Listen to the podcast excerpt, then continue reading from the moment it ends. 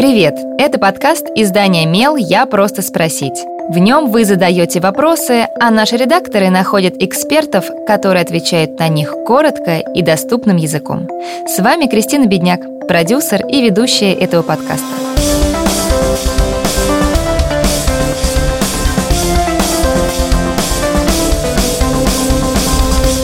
Даже если вы не любите детские площадки, иногда все-таки приходится на них заглядывать. А там дети так и норовят толкнуть, обидеть и лишить вашего ребенка любимого совочка. Что делать в такой ситуации? Разбираемся вместе с детским психологом Викторией Караваевой. Моему ребенку два с половиной года. Как учить его отстаивать свои интересы?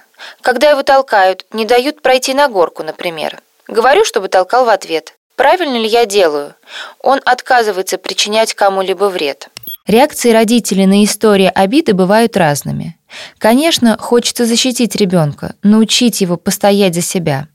Естественно, мы действуем из лучших побуждений. Ребенок должен верить в свои силы, уметь отстаивать свои границы, защищать себя, заступаться за слабых. Но в этой взрослой реакции есть ряд «но».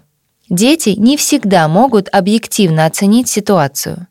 Кажется, что мальчик специально толкнул, а на самом деле он просто бежал, никого не видя вокруг себя. Игра у него такая.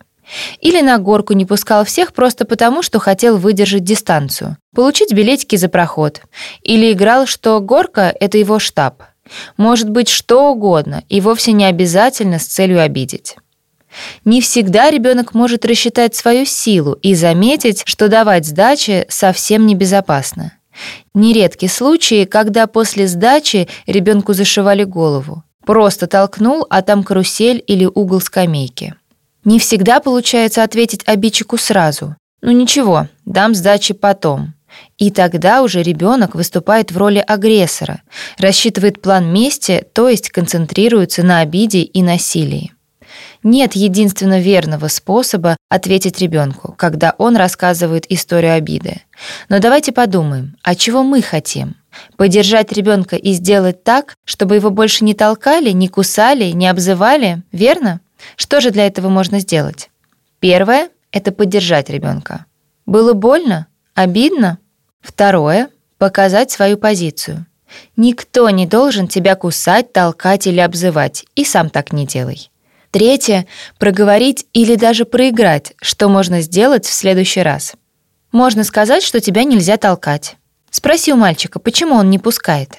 Четвертое — рассказать, что можно и нужно попросить помощи у взрослого. Ведь именно для этого взрослые присутствуют на площадке и в детском саду. Сами дети не всегда могут справиться с ситуацией даже в подростковом возрасте, тем более дошкольники. Не дети должны следить за другими детьми и учить их справляться с агрессией. Задавайте свой вопрос Мелу, а редакция найдет того, кто сможет на него ответить. Пишите в наши соцсети или на почту feedback mail.fm. Мы не раскрываем имена, так что вопросы могут быть любыми. А еще ставьте нам оценки и оставляйте отзывы. Так больше людей узнают про наш подкаст.